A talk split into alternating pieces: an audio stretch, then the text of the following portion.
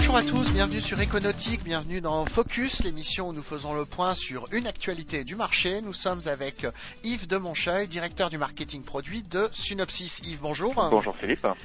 Alors, on va parler aujourd'hui du modèle SAS qui fait couler beaucoup d'encre euh, ces dernières semaines. Le modèle SAS, c'est ce qu'on appelait, j'ai l'impression, un peu avant la SP. Alors, vous allez nous expliquer s'il y a des différences ou pas. Et puis aujourd'hui, on voit que le monde de l'ETL entre dans ce marché du SAS. Qu'est-ce que ça veut dire concrètement pour Synopsis alors le SAS, le Software as a Service, donc euh, logiciel fourni en tant que service, effectivement, euh, ça s'est ça s'est appelé une époque l'ASP, Application Service Provider. Je dirais le concept le concept n'est pas fondamentalement différent. Il s'agit effectivement d'un éditeur de logiciels qui, au lieu d'envoyer des licences à ses clients, va les héberger pour lui sur ses serveurs, les maintenir, les supporter, assurer la maintenance, les backups, etc.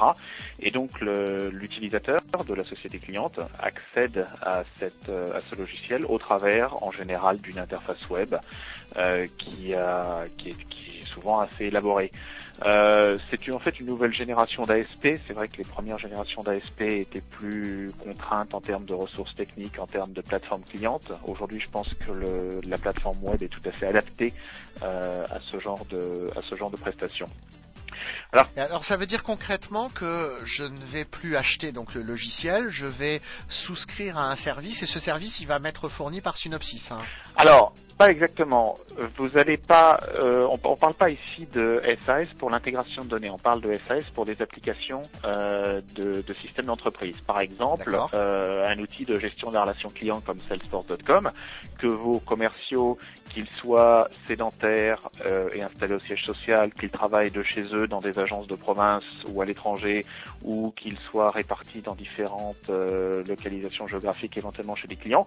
Donc c'est donc un système auquel ils ont besoin d'avoir accès. C'est pour ça que la gestion de la relation client se prête particulièrement bien, je pense, au modèle SAS. Ils vont avoir accès au travers d'une simple interface web, il suffit d'un browser, euh, à l'ensemble de, euh, de leurs données clients, de leur base de prospection euh, et de, donc de la gestion de, le, de leur compte. Alors là où l'ETL rentre en jeu, c'est que cette application qui est donc hébergée par par un prestataire fait malgré tout partie des applications de production critique de l'entreprise et à ce titre a besoin d'être intégré au reste de l'organisation. Quand un client passe une commande, il faut toujours émettre une facture, il faut toujours déclencher un, processus d'expédition, euh, il faut toujours euh, analyser cette commande dans le data warehouse et donc on a besoin d'aller extraire des données de la plateforme SAS et de la même façon renvoyer des données à la plateforme SAS et donc, on doit assurer une fluidité des données entre la plateforme hébergée et les systèmes d'information, je dirais, plus traditionnels qui sont euh, installés dans l'entreprise.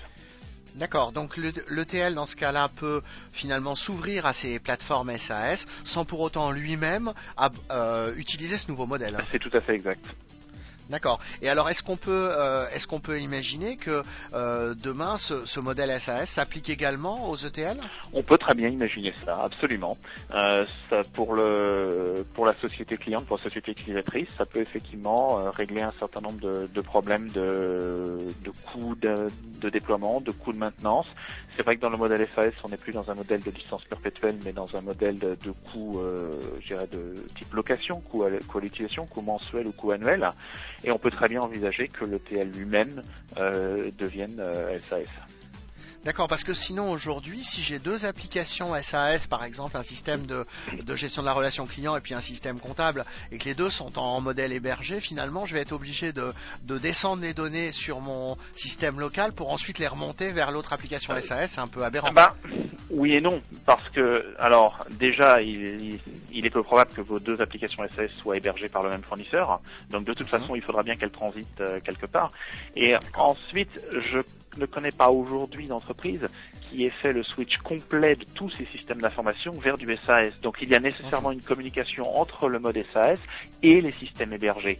Alors il peut y avoir effectivement plus ou moins d'applications en mode SAS, mais je ne vois pas aujourd'hui euh, le jour où toutes les applications de l'entreprise seront en mode SAS. D'accord. Alors, en termes de modèle économique, est-ce que euh, euh, pour les ETL, ça peut vouloir dire demain également une évolution du, mode de facturation, euh, puisqu'aujourd'hui, ce qui fait le succès de Salesforce, c'est par exemple le fait de dire, bah voilà, pour, pour 50 euros par mois, vous démarrez et ça fonctionne, et si vous n'êtes plus content, vous arrêtez. dans l'informatique traditionnelle, on est très loin de ça. Alors, c'est vrai et c'est pas vrai. Euh, Salesforce pour 50 euros par mois, ça c'est la théorie, c'est si on a un, seul utilisateur euh, et qu'on est prêt à s'engager que sur un mois. Euh, il faut savoir quand même que implémenter un système euh, en mode SAS, ça n'est pas aussi lourd qu'implémenter un système en interne puisqu'on n'a pas l'installation à faire, mais il y a quand même tout, tout le paramétrage, donc c'est quand même un, un investissement qui est, qui est assez important. Je dirais aujourd'hui les coûts du logiciel hébergé, donc en mode en mode location, par rapport au coût des licences perpétuelles telles que se pratique couramment, par exemple dans le marché de l'hôtel d'intégration de données, finalement il n'y a pas une très grosse différence final, je dirais, les deux ont des avantages et des inconvénients aussi bien pour les sociétés utilisatrices que pour les éditeurs, mais les coûts ne sont pas du simple au décuple ou du simple au centuple comme euh, les, comme le marketing veut parfois nous faire croire. D'accord.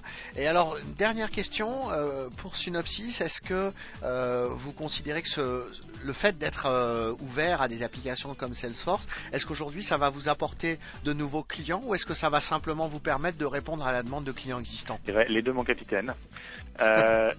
c'est une demande de clients existants de manière très claire c'est aujourd'hui pour nous effectivement un, nouveau marché euh, sur lequel nous, avons intention et nous avons commencé à, nous positionner. Parfait, Yves de Moncheuil, merci beaucoup de nous avoir éclairé ainsi sur euh, ce modèle SAS et son implication dans le marché de l'ETL. Merci à tous de nous avoir écoutés, à très bientôt pour une nouvelle émission.